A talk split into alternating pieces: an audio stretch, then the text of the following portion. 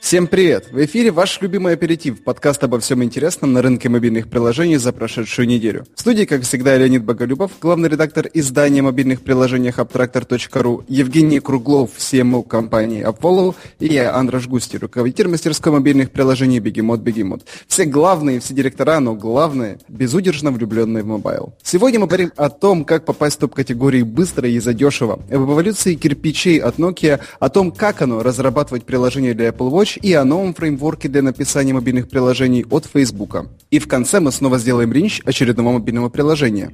На этот раз крупного бренда. Темы интересные и полезные, слушайте и набирайте знаний.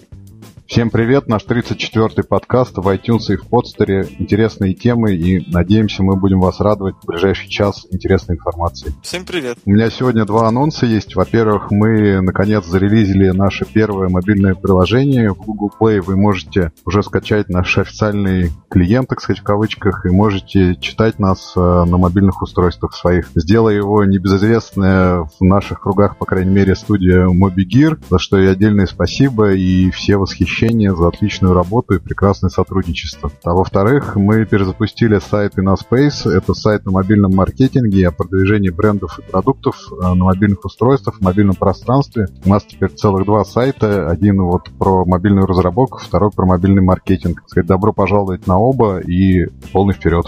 Ура! Ура! Давайте к нашим новостям и историям. И первую я предлагаю обсудить э, историю Кирилла Гурбанова, прекрасный SEO в iPictory, о котором рассказывал не так недавно Евгений. Это приложение, которое позволяет печатать фотографии, обложки там для смартфонов и все остальное из э, своего приложения для iPhone и iPad, насколько я понимаю. Это так? Верно. Я, я только с iPhone печатал. Не знаю насчет iPad. А, но да, действительно классное приложение. Я продолжаю им пользоваться и уже разместил там не один и даже не два заказа. А что, собственно, приложение делает? А, ну, идея очень простая. Устанавливаешь приложение на телефон, загружаешь э, фотку с, либо с телефона, либо из своего инстаграм-аккаунта и, по-моему, еще из фейсбука, и выбираешь носитель, на котором хочешь, чтобы ее напечатали. Это может быть э, просто бумага, это может быть чехол для телефона, вот как лично я заказывал, либо еще там несколько вариантов, я, честно говоря, все не помню. И все. Отправляешь заказ, и через э, пару дней получаешь в руки то, что ты попросил вот э, в виде готового, готового продукта. Интересно. Ну, вот, да, а... очень забавная штука. И на самом деле было бы хорошо, мне кажется, пригласить Кирилла как-нибудь, и он бы, мне кажется, мог много интересного рассказать про это приложение и про историю сама Пиктори, насколько я понимаю, это выпускники iFree, э, акселератора, вот, он написал нам историю о том, как он продвигал свое приложение в топ и насколько это для него оказалось эффективно.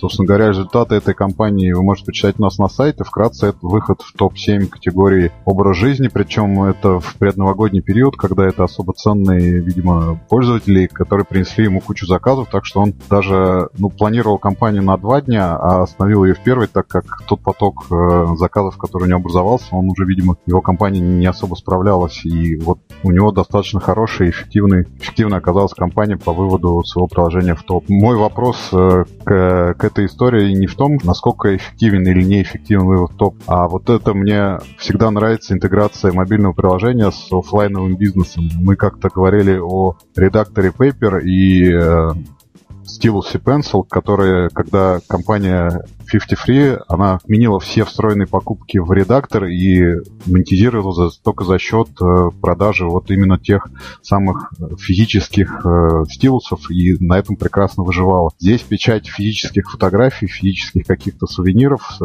из мобильного устройства. Вот, может быть, вы знаете какие-то еще примеры такого интересного взаимодействия мобайла и физического мира, физического бизнеса? Так это обычно самые крутые приложения, которые базируются на реальном бизнесе, они являются э, сервисом в себе. Это вообще вчерашний день. По-моему, самые сейчас успешные ребята как раз вот э, либо уходят в офлайн, оставляя mobile, либо приходят с офлайна э, и интегрируют мобильное приложение в него. Я не знаю, куда ни ткни, в принципе, так. Самое первое приложение такого рода, которым я воспользовался, это был Delivery Club. Безумно хотелось э, заказать еды, не было возможности выйти из дома. Я вспомнил их рекламу и скачал, и не помню что, но что-то заказал.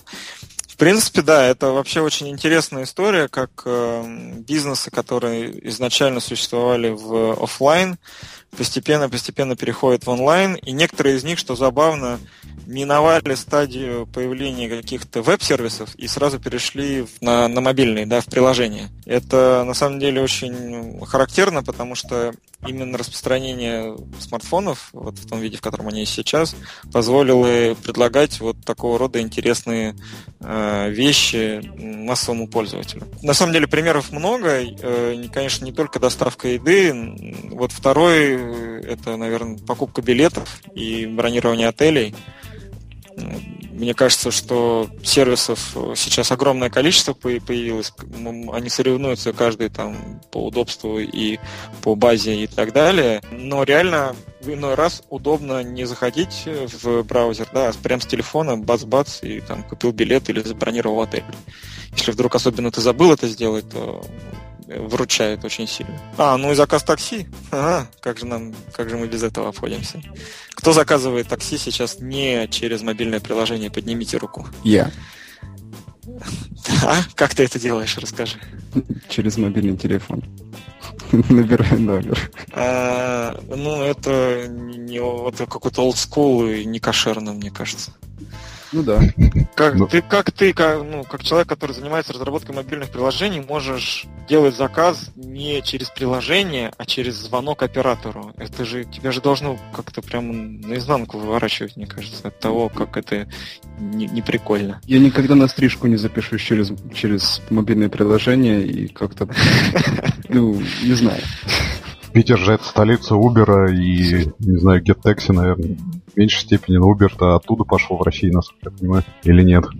Ну, вы говорите с моим человеком, который ненавидит мобильный телефон как, как сущность, и я его терпеть не могу. Поэтому, если можно было заказывать вообще мысленно, это было бы клево. Вот это откровение в эфире абстракт, аперитива.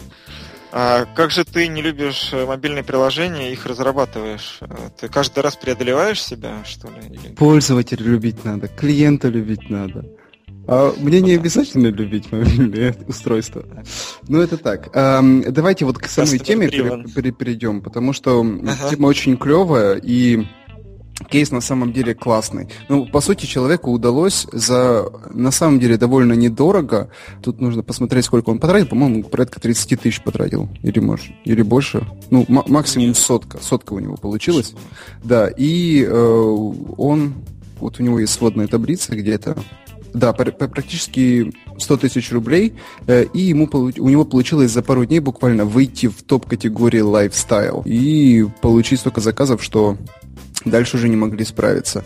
Вот давайте вот подумаем, что в этой истории нам запомнилось больше всего. Э, Леонид, вот с, твоей, с твоей точки зрения, что вот поразило больше всего? Ну, меня тут особо ничего не поразило, потому что понятно, что топ — это один из основных источников органического трафика, и в России уже есть там наверное, с десяток сервисов, которые этим занимаются. Меня порадовало, что у него вот тот трафик, который он привлекал, оказался активным, целевым и делал у него заказы. То есть есть масса ситуаций, когда ты выходишь в топ, но весь этот мусорный трафик, собственно говоря, сливается в никуда, и деньги у тебя вылетают на ветер. Пример iPictory, когда этот трафик целевой заказывает печать фотографий и себя отбивает целиком и полностью, даже приносит большой доход, насколько я понимаю. Но это не откровение, а, это хороший кейс. Мне кажется, что целевой трафик получился благодаря тому, что э, это был не overall топ, а именно топ определенной категории. То есть mm-hmm. Кирилл не ставил перед собой немыслимую задачу победить, э, там, не знаю, Clash of Clans и кто, кто там у нас вообще в э, бесплатном топе, честно говоря, не знаю сейчас, давно не проверял.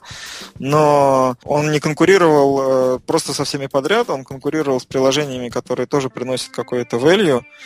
Э, на стыке онлайна и офлайна. И э, выход в топ в данном случае был, во-первых, э, проще, а во-вторых, это действительно более целевая аудитория, более целевой трафик. И это позволило ему как раз да, получить там достаточное количество заказов, чтобы производство было перегружено, а Кирилл был счастлив от этого. Мне лично понравилось в этой истории то, что он не побоялся вообще полностью показать весь маркетинговый план, все цифры, все, что он напланировал, и он достаточно честно со все графики, вот все, все телодвижения, которые у него происходили, показал а, аудитории. Часто люди, которые рассказывают про продвижение в топ, они говорят, ну, мы сделали то, все, пятое, десятое, но никогда не, не покажут ну, вот таких вот буквальных цифр, буквальных данных.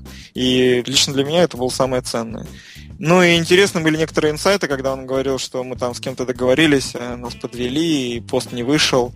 А, или он, по-моему, там еще рассказывал, что в ВКонтакте, в каких-то группах э, трафик э, был, оказался нулевым, то есть никакого эффекта не принес. Такие вещи, они, в принципе, полезны, потому что ты сам иногда тоже можешь планировать какую-то кампанию. И понимание того, э, что не всегда все получается так, как ты планировал, позволяет сделать так, что у тебя могут быть обходные маневры или, или э, какие-то вещи, которые помогут спасти тебя в той ситуации, ну, вот в такой непредвиденной ситуации, как, в которой мог оказаться Кирилл. Меня очень поразило то, насколько здраво и трезво под, подошла команда к предстоящей задаче и пониманию того, что придется просто денно и ночно э, отработать вот эти все вот э, несколько дней для того, чтобы работать над э, продвижением. И то, насколько вот методично они все фиксировали. Мне особенно понравилась картинка маркетингового плана до и после. Насколько она, насколько реальность отличается от планируемого. Здесь надо дать должное фри, который в течение трех месяцев учат тебя тщательно подходить к составлению гипотез и к их проверке. И на примере AppFollow могу сказать то же самое. Мы э, не обладали вот даже не то, чтобы знанием того, что надо гипотезы проверять. Знание это было, мы не обладали вот этой методикой того, что обязательно надо зафиксировать определенные KPI да, внутри, вот, внутри той гипотезы, которую ты хочешь проверить. И, и надо очень тщательно и внимательно подходить к тому, что ты делаешь, чтобы потом можно было сделать правильный вывод. Идея была в том, что осознать, насколько выход в топ э, помогает э, привлечь мотивированный, э, не мотивированный, хороший Э, трафик мотивированный в смысле мотивированный на покупку да, в приложении. И если ты не будешь все считать дотошно, все цифры складывать и осознавать, сколько тебе стоил каждый инсталл и сколько потом эти пользователи принесли, ты не сможешь сделать правильного вывода. Вот э, Кирилл хорошо этот урок усвоил, очевидно, и такой тщательный подсчет как раз позволил ему правильно оценить всю эффективность этой истории. Давайте похвалим Кирилла и, наверное, пригласим его, если он нас слушает, в какой-нибудь, правда, новый подкаст наш и поговорим с ним о его а, акселерации во фри и работе с iPictory, в частности. Ну и давайте. Да, да и заодно, да, на самом деле Кирилл очень интересный собеседник. Я думаю, что это было бы действительно здорово, если бы он мог прийти и пообщаться вместе со всеми с нами. И заодно мы бы еще устроили ему бы линч мобильного приложения, потому что я знаю, как он переживает за него, и в очередной раз, мне кажется, ему было бы полезно послушать, что там нужно и, и можно поменять. Окей, да, давайте к следующей теме, к следующему вопросу. У Nokia истекает соглашение с Microsoft, по которому до 31 1 декабря 2015 года компания финская не может выпускать смартфоны, но планируется, что вот как раз с 2016 года они выйдут на рынок с новыми моделями на Android. Но это будет уже, конечно, не та славная старая добрая Nokia со своими заводами, а скорее всего это будет аутсорс своего бренда и своей, своих, своих инженерных навыков в, стор- в сторону сторонних компаний. Сейчас, например, Nokia делает планшет э, на базе Foxconn, если я не ошибаюсь. Я хотел с вами поговорить о той славе, которая Nokia завоевал в последние лет 15. Э, я, признаюсь честно, начинал с Motorola, но для многих там Nokia та же 3310 стала первым телефоном мобильным и первым таким, ну, входом в мобильный мир. Была ли у вас какая-нибудь Nokia и как вы относитесь к, э, вот к тому взлету, падению и, видимо, очередному взлету Nokia, который мы сейчас будем переживать? У меня была Nokia аж целых две. Это такая я не знаю, вот, вот обратно к вопросу к человеку, о человеке, который не любит смартфоны как сущность. А, старые Nokia, у которых были маленькие экраны, это вообще была прелесть. То есть это звонилка, больше ничего. А там еще у меня была змейка, которой я увлекался в метро, когда ездил. И, и все ты, ты просто делаешь звонки. Это такой неубиваемый агрегат, который держит заряд по, не знаю, по 2-3 дня. У меня была одна из ранних моделей еще в 2002 году, и потом следующая аж в 2008 году. В 2008 я купил себе второй смартфон, ну, второй телефон, это тоже была Nokia 2300, по-моему. Вот такая модненькая была.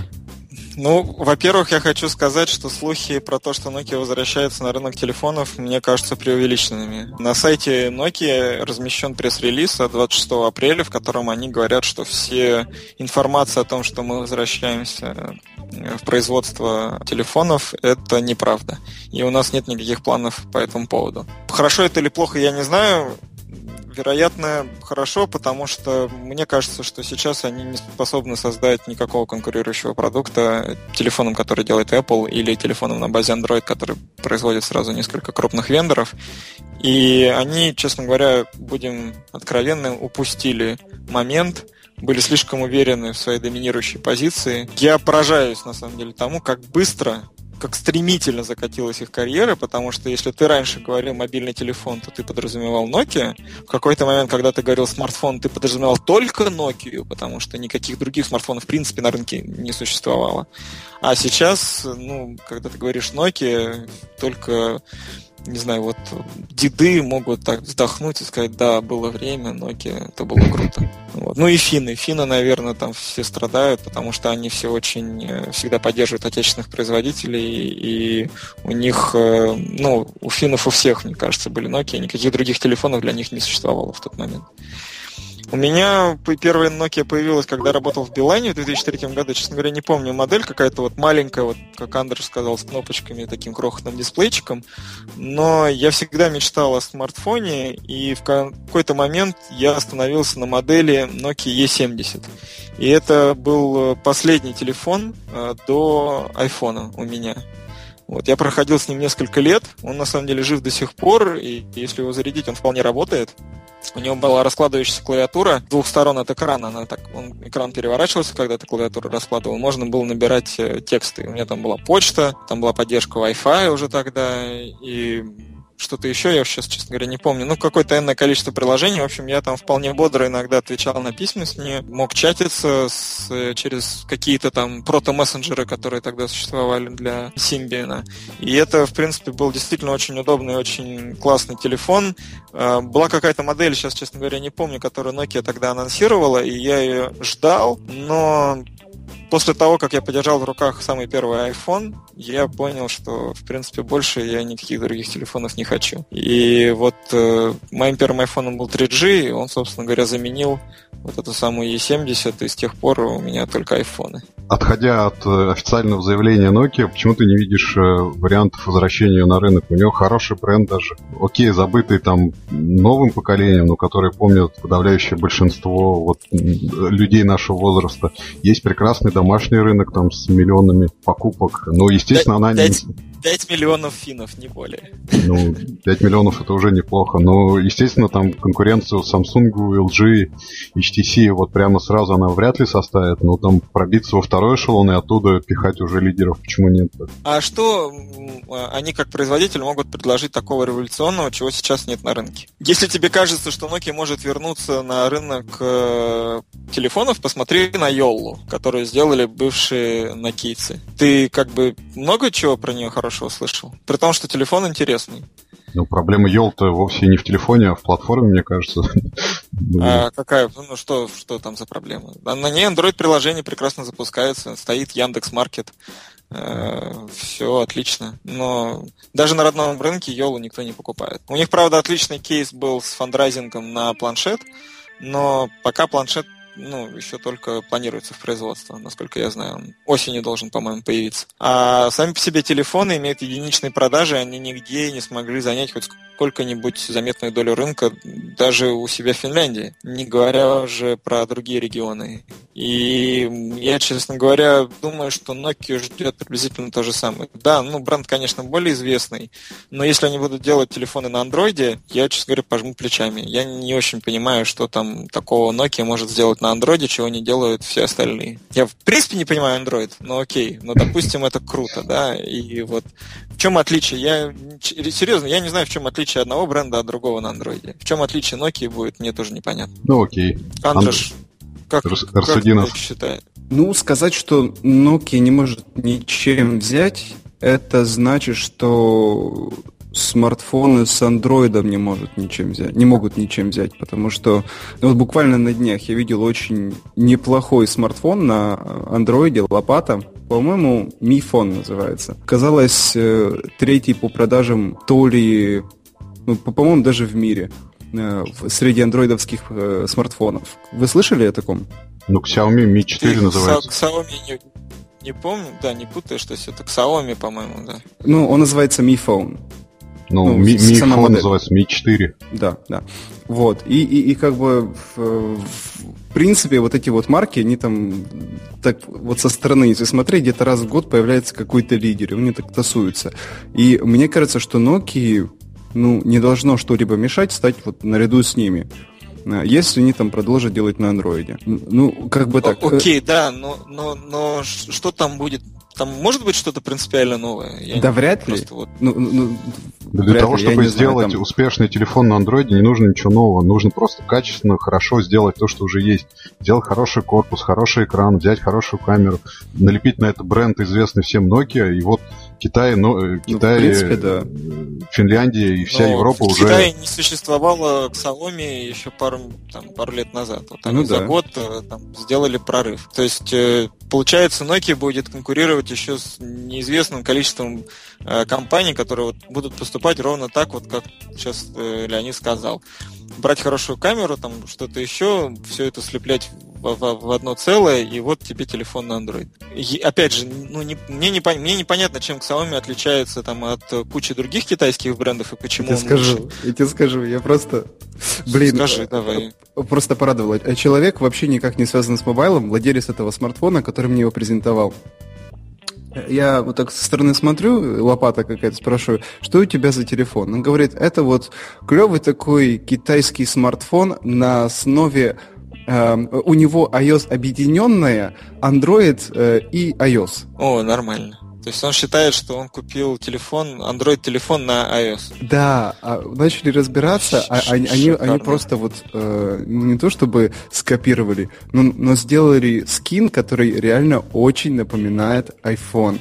И там, если зайти в настройки, там абсолютно все разделы вот ровно так же выглядят, ровно такой же последовательности. То есть реально у тебя ощущение, что у тебя э, iPhone на андроиде.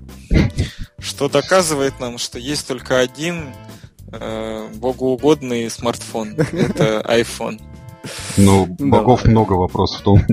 Честно, я очень люблю Nokia, прям вот искренне, э, потому что это ну, как бы это целая веха в, в истории мобильных э, телефонов, мобильных сервисов. Они были первым телефоном с смс-сервисами, они были первым телефоном с игрой, вот той самой змейкой, про которую Андрей сказал. И много-много чего они еще сделали первыми, и телефоны у них были классные.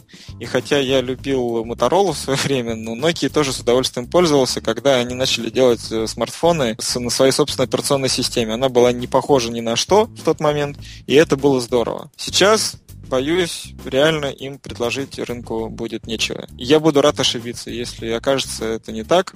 Дай бог им здоровья. Конкуренция на рынке это всегда хорошо. Окей. Вдруг все-таки что-нибудь предложат и пускай предлагают. Это будет клево. Давайте перейдем к следующей теме, а то уже аж руки чешутся поговорить немножечко про Apple Watch и про то, как эм, ребята из Redmi Robot все-таки э, сделали одно из громких таких публичных приложений, одним из первых, в данном случае для Билайна. И вот эм, Артур Сахаров, технический директор Redmet Robot, рассказывает о том, как ему работалось с ним.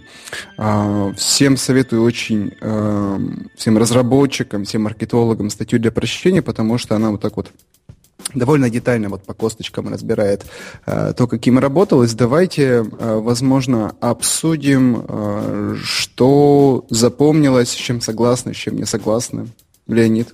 Давайте скажем, что позавчера наконец-то начались официальные продажи, и вот уже первые счастливчики, не знаю, покупатели пишут о свои отзывы. Предыдущая неделя была, наверное, самая такая насыщенная у нас публикациям всяких материалов, новостей, гайдов о том, как создавать приложение под Apple Watch. Для меня эта статья, собственно говоря, качественный интересный продукт от э, лидеров рынка в лице Redmat Robot. Как и в предыдущей теме, такого ничего прорывного, наверное, у меня в этой статье нету. Хороший кейс, хорошие разработки, хорошего приложения для хорошей компании, другой хорошей компании. Вот как-то так. Ну, э, что могу сказать? Действительно, прошлой неделе просто что ни день, то э, какой-то пучок новостей о том, кто и какие приложения разработал. Даже мы в AppFollow не смогли удержаться, и за где-то дня 4 или 5 до начала официальных продаж обнаружили, что в сторе уже видны приложения э, компаньоны для Apple Watch – написали короткий, короткую статью о том, что вот такие-то компании, э, такие-то сервисы уже выпустили, э, готовятся к выпуску приложений, потому что они уже запровлены Apple и ждут своего часа. История, которую написали Redmond Robot, она хороша тем, что они рассказывают довольно открыто о том, как разрабатывать мобильное приложение для Apple Watch, что там легко, а что не очень легко. Надо иметь в виду, что все разработчики не имели доступа к реальным часам, ну, ну там единицы имели доступ к реальным часам, ну, кто-то, кто напрямую там контактировал с Apple в Калифорнии, да, но в России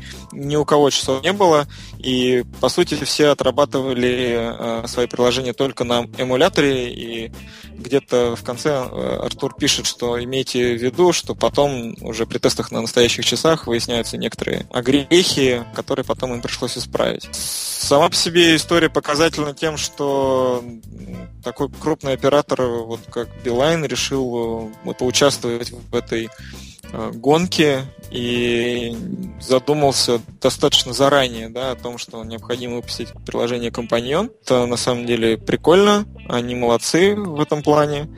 И, ну и, собственно, наверное, все. Надо ждать того единственного, не знаю, пользователя э, часов в России, который сейчас может установить это приложение и что-то сказать, хорошо, ребята потрудились или не очень. Мне, честно говоря, не очень понятен ажиотаж, всеобщий, потому что количество этих часов на руках у пользователей пока не так велико. И, а в России они вообще официально не продаются, поэтому мне тоже не очевидно, зачем делать локальные приложения э, с поддержкой часов, потому что неизвестно, когда кто-то сможет ими воспользоваться. Но как история, как кейс, это прикольно, и на будущее, ну, если кто-то задумывается над разработкой, да, можно иметь в виду те вещи, которых пишет Артур. Э, глобально это, конечно, очень полезно. Эм, Женя, ответ на твой вопрос, э, зачем это делать? Эм, хороший пиар-повод стоит многого, даже больше разработки приложения под Apple Watch. А усиление прогрессивности в концепте бренда а, стоит еще больше. Поэтому, мне кажется, э, с точки зрения Билайна это было очень осознанно, и это шло непосредственно с маркетингового бюджета, и ну, очень понятно, зачем это было делать. Вот. Ну и... Ну, и, возможно, то есть... Ну, еще это отличный повод для Redmet Robot, и я не исключаю, что, возможно, это был какой-то пробону пиар. Ну, возможно, я не знаю. Ну, вот я, я бы так поступил, наверное. И это, тут я с тобой согласен. Вот в том, что это отличный пиар для Redmat роботов, тут как бы базара нет, это сто процентов. Они, ребята молодцы, и они все сделали правильно. А вот то, что касается Билайна, ну, наверное, для тех людей, которые каким-то, наверное, таким волшебным образом сравнивают операторов, потому есть приложение компаньон для Apple Watch или нет, они теперь выберут Билайн вместо МТС или Мегафона, но мне очень сомнительно. Но, опять же, просто если учесть количество анонсов, которое было на прошлой неделе, которое касалось приложений для Apple Watch, они утонут э, вместе со всеми этими многочисленными извещениями, что мы сделали, и мы сделали, и мы сделали, и мы сделали. Просто ну, невозможно. Все, все считали своим долгом ударить тебя пяткой в грудь и сказать, что мы были самые первые, самые крутые, самые, самые здоровские. Поэтому основная ценность для меня вот здесь это то, что ребята не побоялись и взяли, рассказали э, всю историю вот того, как они начали работать, какие там были подводные камни, может быть, не все, но какие-то основные вещи они озвучивали. А с точки зрения того, Будут ли теперь к Билайну чаще подключаться новые абоненты или не будут? Ну, у меня большие сомнения. Нет, оно вообще никак не взаимосвязано. То есть э, тут... А, а зачем? А зачем они тратят ресурс на то, чтобы выпустить приложение, которым никто не будет пользоваться? Это копил... Которым неизвестно, когда начнут кто-то пользоваться. Это копилка бренда. Это вещи, которые съедают подсознании. Ну, это, это реально очень клево. Ну, во-первых, есть определенный долг, да, то есть, ну, как-то не камильфо, если наша компания не примет участие в этом сабантуе, потому что это ложится вот на, на нашу, как бы, стратегию по маркетингу. Вот просто вот обязательно надо. А э, для широкого рынка это просто ставит определенную галочку, что вот это э, ну, происходит определенное там соотношение. А, да, Билайн, да, они это сделали, да, это вот, вот, вот они так делают. Ну, понимаешь, то есть э, ну, тут немного возможно. другие бюджеты. Окей. Да, ну я же тебе и говорю, ну как бы если, не знаю, если операторам важно мериться, у кого э, появилось приложение, и потом им там где-то дадут премию за это, это то, безусловно, из... Билайн молодцы. Это безусловно. одно из многих. Вот. Но мне, вот как пользователю, да, это, честно говоря, однофикственно. То есть я, я рад, что э, они не поленились, и они приложили определенные усилия и стали первыми, но глобально на таком каком-то уровне, вот отстраненном от того, там, молодцы они или не молодцы, я сейчас не понимаю этого ажиотажа. Я понимаю, когда это делают там компании, которые работают на много рынков, в том числе на те рынки, где часы да, уже продаются. А в России неизвестно, когда они появятся. Ну, правда, ни, никакой информации нет. А я уверен, что они будут популярны, когда они начнут продаваться, потому что уже сейчас их там не хватает, и Apple, как обычно, мастерски создала большой ажиотаж вокруг своего нового продукта. Но до тех пор, пока не будет объявлена дата, начала продаж часов на, в России на нашем рынке, да, мне кажется, задумываться о собственном приложении большого смысла нет. Ну, для локальных брендов. Мне в этой истории немножко, как бы, я совсем согласен, все, все при... очень понравилось. Единственное, что меня задело немного, это то, что вот есть гайды для создания э, интерфейсов для Apple Watch, и зная эти гайды, можно собрать э, прототип приложения э, буквально за несколько минут. Я вам скажу, что для Apple Watch создавать дизайн приложения в некоторой степени сложнее, чем для смартфонов. И тут буквально за несколько минут, ну, тут что-то можно наварганить за несколько минут, но вот э, продумать что-то толковое за пару минут. Ну, то есть, чем меньше у нас, чем больше у нас ограничений пространственных, тем сложнее там сделать что-то нужное, что-то полезное, интуитивно понятное. Это вот единственное, что вот так цепануло в статье, а во всем остальном э, читал просто в захлеб и всем того же советую. Я еще хочу дать один комментарий, ну два, наверное, даже. Все-таки то, как Redmit Robot э, доносит информацию о своих продуктах и своих клиентских э, кейсах, всегда вызывает восхищение, и всегда это очень клево. Тот же Артур Сахаров у нас э, писал про iOS 8, если я не ошибаюсь, и несколько других интересных статей. И всегда они объясняют, зачем, куда, почему и что, и как все происходит, и как будет двигаться. Вот с этой точки зрения Redmit Robot, конечно, компания номер один в России, и бесконечное уважение и лучи добра. А второе, что я хочу сказать, вот сегодня буквально у нас еще одна история разработки от разработчика игры Movie Blocks, и он пишет вот очень правильную вещь о том, что сейчас Apple дает второй шанс разработчикам, открывая совершенно новый рынок, который не заполнен и на котором еще можно сыграть, и на котором конкуренция между приложениями еще достаточно слаба. И вот сейчас можно на нем как бы хорошо выступить, получить и фичеринг, и славу, и известность, и много пользователей просто за счет интеграции, вот, э, может быть, не всегда разумный, но всегда интересный с Apple Watch. Это тот новый рынок, э, который был у iOS 7 лет назад, и сейчас он возникает снова, и на нем можно хорошо сыграть. Слушайте, ну вот а следующая новость мне как-то особенно присмотрелась. Facebook выпускает новый фреймворк. Я думаю, что детали лучше расскажет Леонид, но вот мне очень интересно, что мы все об этом думаем. Леонид, ведешь в курс дела слушателей? Facebook анонсировал месяц или два назад новый фреймворк React Native, э, и вот на этой неделе он выпустил в open source, его можно скачать и начинать использовать. А React Native позволяет писать приложения на JavaScript, э, которые реализуют приложение, которое реализует э, нативный пользовательский интерфейс. Мое предложение этой новости, наше обсуждение связано с тем, что вот ты, Андр, всегда говорил о том, что разработка мобильных приложений, в твоем понимании, должна стремиться к простоте веб-приложений. Мне кажется, что вот этот фреймворк как раз э, приближает ее по качеству к нативным приложениям.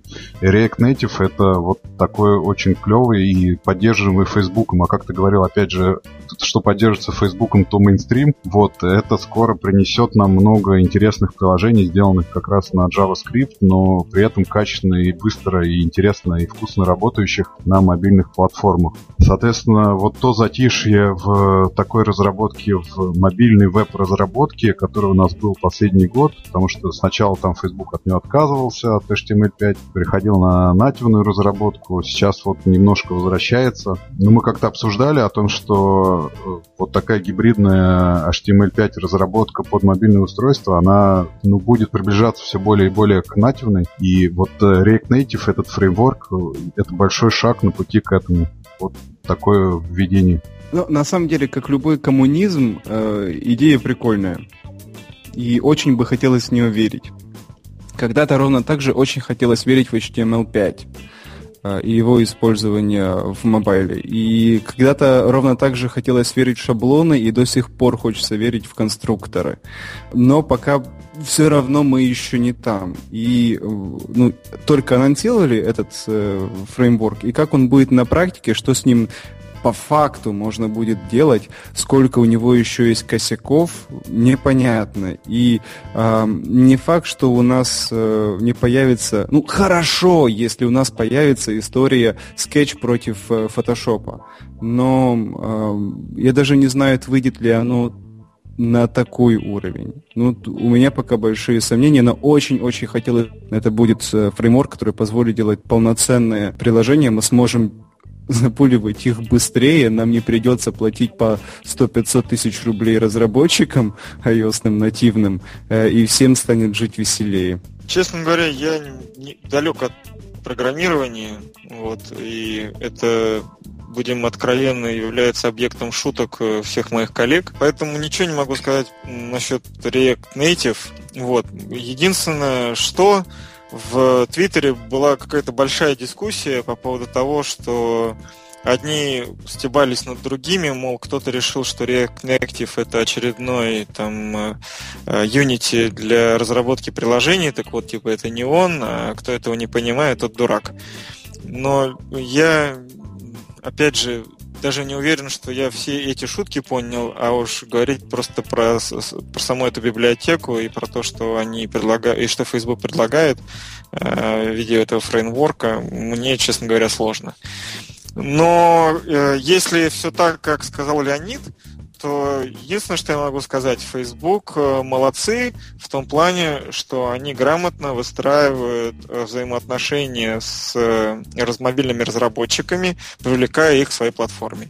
Мы это вот обсуждали, ну, точнее, вы это обсуждали после того, как произошел фейсбуковский ивент F8, а, вот мы в Upfollow ездили на фейсбукский ивент в Минск на этой неделе, и, в принципе, тоже видели, э, как официальные лица компании постоянно говорят, что, мол, разработчики, как это, знаменитый вот это developers, developers, developers, да, то есть у них э, очевидно есть большой фокус на группу товарищей, которые должны помочь платформе э, двинуться дальше и расширяться в том числе в мобильной области, потому что очевидно, что на вебе у них и так все в порядке. Дай бог, ну, как бы посмотрим, опять же, лишний инструмент для решения каких-то определенных задач может быть вполне э, к месту, и наверняка найдутся те, кто будут им пользоваться. Смотри, э, что для тебя значит, например, если бы React Native э, был бы полноценным инструментом. Это значит, что ты мог бы вместо iOS разработчиков брать на работу программистов, которые умеют JavaScript, проводить для них относительно небольшое обучение, при этом платя им наверное, где-то на 20-30, э, возможно, даже больше э, процентов меньшую зарплату. И разработка самого приложения теоретически могла бы ускориться на те же 20-30%, и до определенного времени это помогло бы получать увеличенную прибыль от клиента, который бы платил по старым рейтам. Вот. Ну, да, возможно. Э, у меня есть опыт работы с э, фреймворками, которые обеспечивают э, кроссплатформенность и с тем же Unity, на самом деле, и с им подобными э, штуками, там, как OS2DX, ну, это в основном для игр, для мобильных приложений. Есть какое-то количество фреймворков, которые вроде бы позволяют писать один код под разные платформы, но я ни разу не видел ни одного хорошего примера того, чтобы это работало так, как об этом заявляют э, те, кто этот фреймворк поддерживает, за исключением игр. Там это более-менее случается. Нормально, хотя все равно э, надо кастомизировать и приложение под iOS, и приложение под Android, потому что в iOS-версию надо там поддержку гейм-центра добавить, а в Android там что там у Гугла, ну, соответственно, гугловских сервисов поддержку. Вот. Наверное, если, вот как ты говоришь, можно ускориться в разработке и силам одного программиста собрать э, приложение сразу для двух платформ, наверное, это хорошо вот для тех самых пресловутых MVP, про которые мы много и часто говорим в наших подкастах. И окей, то есть здесь они, возможно, могут найти свою нишу. Но мой опыт говорит о том, что если ты хочешь сделать быстро и хорошо работающее приложение под iOS, тебе надо писать, используя Xcode, а если под Android, то Android Studio и, или, ну, в некоторых случаях еще Eclipse.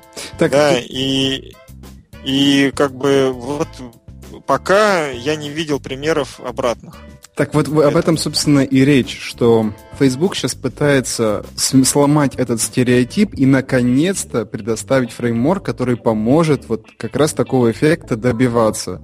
И, а, естественно, сейчас вот э, это, ну, сопутствует этой новости очень много скепсиса, ну, там, с моей стороны в первую очередь. Но это еще одна надежда, что все-таки мы становимся ближе к такому инструменту, когда не придется ничем жертвовать. Вот, собственно, в этом разговор. Я понял тебя. Тогда можно такой итог подвести, вот возьмусь это сделать. Ждем статью от RedMat Робота, которая расскажет, как успешно они зарелизили проект, используя Reactive, React Native. Ну и на самом деле от любой другой мобильной студии буду рад услышать э, такую же, ну, такую историю успеха. Окей, об- обязуемся опубликовать в ближайшее время. Супер. Клево. Супер. Ну что, мы переходим к линчу.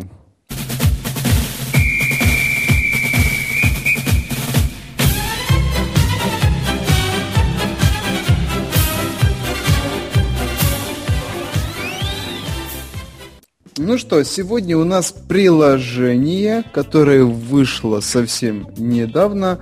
Э, приложение от Superjob. Это кабинет для работодателей, э, ну и каталог поиска сотрудников именно для, для работодателей, потому что раньше был еще клиент для э, сотрудников или потенциальных сотрудников, соискателей. Версия вышла одновременно для iPhone и для iPad. Вот, и сегодня мы будем ее линчевать. Я предлагаю первое слово Леониду. Леонид, какой у тебя будет вердикт? Я за. Мне понравилось хорошее приложение, чистенько, простенько, красиво сделано, ищет действительно хорошо и приятно.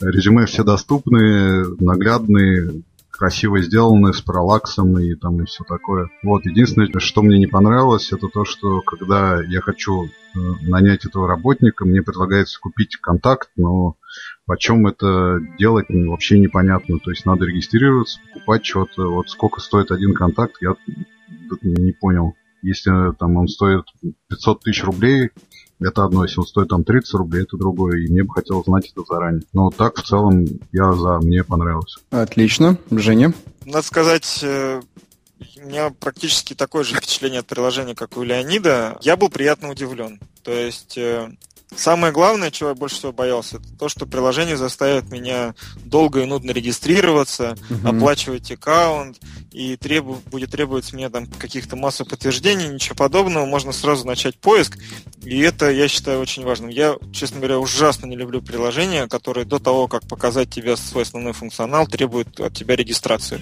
И у них нету кнопки пропустить этот шаг. Ну, окей, может быть, на- надо зарегистрироваться, но всегда должна быть эта опция. Здесь ничего подобного даже близко. Можно сразу начать искать сотрудников, можно смотреть результаты. Очень прикольные фильтры. Я не сразу с ними, со всеми с ними разобрался, но в целом они очень хорошо работают. И самое главное, тебе сразу показывают, сколько резюме ты отсеиваешь, добавляя тот или иной фильтр. И это сделано отлично. У меня, наверное, тот же комментарий первый, что и у Леонида непонятно, сколько стоит покупка резюме. Вот, ну, не очевидно это, скажем так. А второе это то, что Честно говоря, в каких-то случаях приходилось несколько раз тапать э, на ту или иную кнопку или на тот или иной э, пункт, прежде чем он срабатывал. То есть э, либо не очень хорошо настроены области нажатия, либо немножко перемудрили разработчики с тем, что выделяли какую-то очень маленькую область, там только стрелочку, а не, не весь блок или там как-то еще. Но несколько раз с таким столкнулся, и это, наверное, единственное, что меня слегка огорчило. А во всем остальном ребята, мне кажется, очень хорошо постарались, и у них э, получилось сделать э, вполне себе и хорошо работающее приложение. Возможно, вот, честно говоря, теперь им пользоваться, потому что мы периодически ищем людей, и здесь можно понять, э, ну, как, какого рода кандидаты доступны для того, чтобы закрыть ту или иную позицию. Отлично, спасибо. А, Андрюш, у тебя? Да, теперь я. Так, что я скажу? Я скажу, что мне... Ну, во-первых, я согласен, на удивление хорошо получилось. У меня есть несколько... И раз все довольны, значит, нужно что-то покритиковать. Что эм, мне и что я бы посоветовал? Вот у нас есть баннеры, да, я смотрю в App Store. Отлично, что это не просто скрины, это прям баннеры. Но баннеры не рассказывают связанную историю. То есть обычно, когда мы что-то говорим, ну, то есть э, это можно связать. Да? Надписи на баннерах, они не связаны. Но это мелочь на самом деле, но она влияет. То есть э, найти сотрудника легко, 15 тысяч резюме, приглашайте на собеседование, храните все интересное. миллионов. Э, да, да, 15 миллионов. Ну, то есть не совсем связано. Это моя точка зрения. Второе, э, меня очень смутило, э, вот когда уже устанавливаешь приложение, название под иконкой гласит «сотрудники». Первое впечатление, я вот, я вот серьезно сразу забыл, что я установил Superjob, я вот только его установил смотрю на экран и думаю, что это. Я сразу подумал, что это какой-то extension, который я когда-то загрузил через Bitrix, где у нас есть CRM, и это наверняка список наших сотрудников. Ну, то есть не связал. То есть, возможно, пользователи будут э, теряться. В самом приложении, вот э, я э, несколько раз тестировал, у меня почему-то на iPad не нажимается э, кнопочка «Закрыть», когда предлагается приобрести, ну, э, то есть зарегистрироваться в сервисе. То есть, э, ну, я могу только вырубить приложение для того, чтобы зайти в него заново. И как бы вопрос к юзабилити, но это скорее не к, не к самому приложению, а к сервису, потому что все-таки приложение работает через API сервиса. А, ну вот, допустим, если я первоначально ввел должность, которую я ищу, например, там iOS-разработчик, да, в специализации выводить дизайн, домашний персонал – либо продажи, либо сельское хозяйство уже как-то не камильфо. А, но это так, уже чтобы к чему-то придраться. Кстати, да, это, ну, на самом деле, хороший комментарий. Э, действительно, когда вы выбираешь э, спецификацию сотрудника, то там остается много всякого лишнего, на первый взгляд, и, наверное, можно было бы оптимизировать этот алгоритм, э, чтобы тебе не показывалось что-то, что не подходит. Тут я с тобой согласен. Ну, это, наверное, идет из самого сайта. Ну, надо было, значит, ставили. Ну, По-другому не Да, работает. ну, для первой версии, э, тем не менее, это все достаточно неплохо. Мне кажется, что потом они могут уточнить такие вещи, по, опять же, по отзывам э, с, э, от пользователей. Но ты, кстати, прав по поводу подписи. Я вот сейчас смотрю, действительно, сотрудники неочевидное, неочевидное название. И так как на самой иконке не написано Superjob, а там только вот такой вот красивый, красивая иконка человечка, то, ну, да, она может потеряться, тем более, что она сама по себе абсолютно белая. Но я так понимаю, что это вызвано тем, что у них целых три приложения в Store, и у них есть поиск работы, да, поиск сотрудников и календарь э, выходных. Вот. Странно, кстати, что они календарь не встроили в каждое из этих приложений. Мне кажется, он хорошо бы дополнял, дополнял бы как, как каждое из них. Вот. Но, видимо, просто то, про что ты сказал, это повторяет общий стиль э, того, как, как они работают с приложением. А вот насчет баннеров, наверное, ты прав. Я не обратил на них внимания, когда устанавливал приложение, а стоило бы. Даже мне странно видеть, что на первом баннере они пишут «ищите на мобильном и на компьютере». Неочевидный какой-то ну, позыв. И посыл как бы. Ну, еще отдельно да, стоит да, сказать да. про описание в App Store. Ну, Ценность описания в том, что в первом приложении рассказывается то, о чем, собственно, приложение, что оно позволяет делать. Вместо этого у нас есть какой-то посыл, который сводит нас к двоеточию и к длинному списку, который не хочется читать. То есть, если я впервые сталкиваюсь с суперджобом, ну, возможно, это не, не будет целевая аудитория, но тем не менее, то есть, э, если я раньше не работал суперджобом, я, я не пойму, не пойму, о чем это. Знаешь, да, это... да, слушай, ты прав. Я, надо сказать, я не, вообще не обратил внимания на это, а, а зря. Ты, Короче, я с тобой раз... согласен. Тут не, немножко маркетингового такого булшита, который надо было бы причесать и оптимизировать как раз под то, чтобы ему было легче понять, о чем идет речь. Разработчикам, в общем, наверное, 5, маркетологам 4. Резюме Линч пройден, или как это сказать правильно? Да, Большой палец вверх, как да. в Древнем Риме. Да, угу. гладиатор. Пускай живет. жить. Жить. Да. Отлично.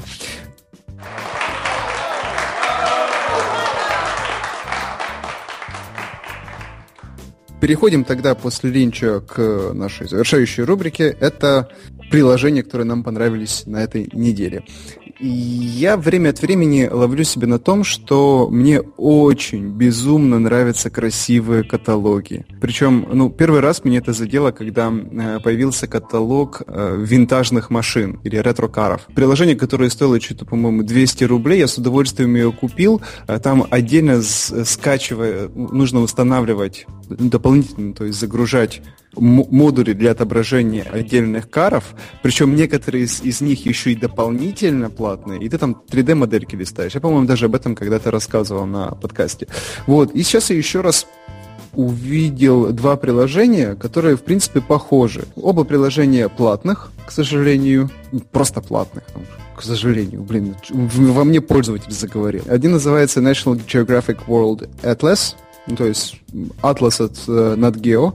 И это такое, ну, просто красивое приложение э, с разными странами мира, она ну, типа, просто дает красиво покрутить глобус, тыкнуть на карту, увеличить, посмотреть информацию о стране. Вот. Функционала много нет, но оно просто красивое. Наверное, из-за того, что функциональности мало, и заработало целый кол. Вот. Э, и, и есть еще приложение про э, э, приложение разных кедах, разных брендов. Вот, вот это просто кайф для любого визуала, потому что там в таких деталях смакуются разные бренды и разные кусочки кед и а, разные материалы, из которых они изготовлены. И вот все вот так смакуется для настоящих фанатов а, это, этой обуви. А, ну, кому интересно, не пожалейте 429 рублей, я лично не пожалел и э, доволен. Вот, такая вот у меня подборка на этой неделе. Второе приложение называется Sneakers The Complete App. У меня сегодня приложение недели 2. О первом я немножко рассказал. Это наше официальное, наше официальное приложение Abstractor для Android. Э, нам очень нравится, хорошо сделано. Есть, конечно, там некоторые мелочи, которые еще стоит подправить, но в целом э, прекрасно все работает, читается, делится, шарится, и прекрасно выглядит, и все хорошо работает. Теперь мобильный клиент это не только оптимизированный сайт, но и мобильное приложение для Android. Вот, надеюсь, скоро у нас будет и iOS версия под iPhone и iPad. Вот, а второе приложение, наверное, которым я хочу поделиться, это Hearthstone от э, Blizzard. Не помню, я рассказывал или нет. Сейчас э, эта коллекционная карточная игра вышла на, для смартфонов, iPhone и Android очень прилипчивая. Я где-то играл в нее месяца три назад, и конце концов она меня выбесила настолько, что я ее стер в приступе бешенства. Но очень качественно сделанное, прекрасное произведение игрового искусства от Blizzard с э, хорошей логикой, с хорошим геймплеем, с коллекциями прекрасными. Вот сейчас я поставил себе на смартфон и попробую еще раз э, уже более медитативно относиться к этой игре и пройти, ну, пройти ее до конца невозможно, но как-то посовершенствовать в ней еще раз. Э, у меня сейчас не так много новостей по поводу мобильных приложений. Я расскажу про два приложения, с которым вернулся. Первое – это многострадальные клавиатуры Swipe. В данном случае это SwiftKey. Они обновились, и надо сказать, что что-то они там докрутили у себя, что SwiftKey стало более-менее э, нормально пользоваться. Я сейчас э, в основном пользуюсь только им. Помучился с настройками, пока добился того, что мне было нужно от внешнего вида клавиатуры. Э, там их не так много, и это, конечно, печаль. Но свайп работает прилично, клавиатура не зависает. Э, как это было раньше. По крайней мере, я пока не заметил каких-то зависаний. И, в принципе, можно уже смело ее рекомендовать тем, кто любит свайп, э, устанавливать как э, вторую клавиатуру на ваши айфоны. Еще одно приложение это приложение Медуза. Я начинал ими пользоваться, когда они только-только появились. Тут вот возникла необходимость почитать. И я вспомнил про них, снова скачал. Приложение поменялось в лучшую сторону, оно стало проще. Первая версия, надо сказать, была какой-то, ну, очень своеобразной. Правда, огорчило то, что на iOS э, Медуза перенесла андроидный дизайн. У них боковое меню, и при том, что в боковом меню всего 5 разделов, э, то есть в нем логической необходимости никакой нету, но, тем не менее, они, видимо, решили не заморачиваться на разработку отдельного интерфейса.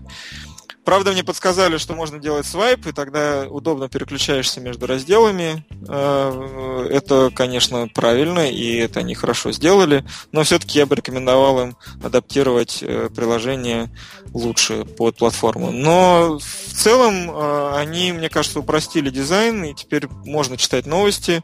Ребята молодцы, видно, что работают. И последние в списке, но не последнее по важности, приложение Dimi.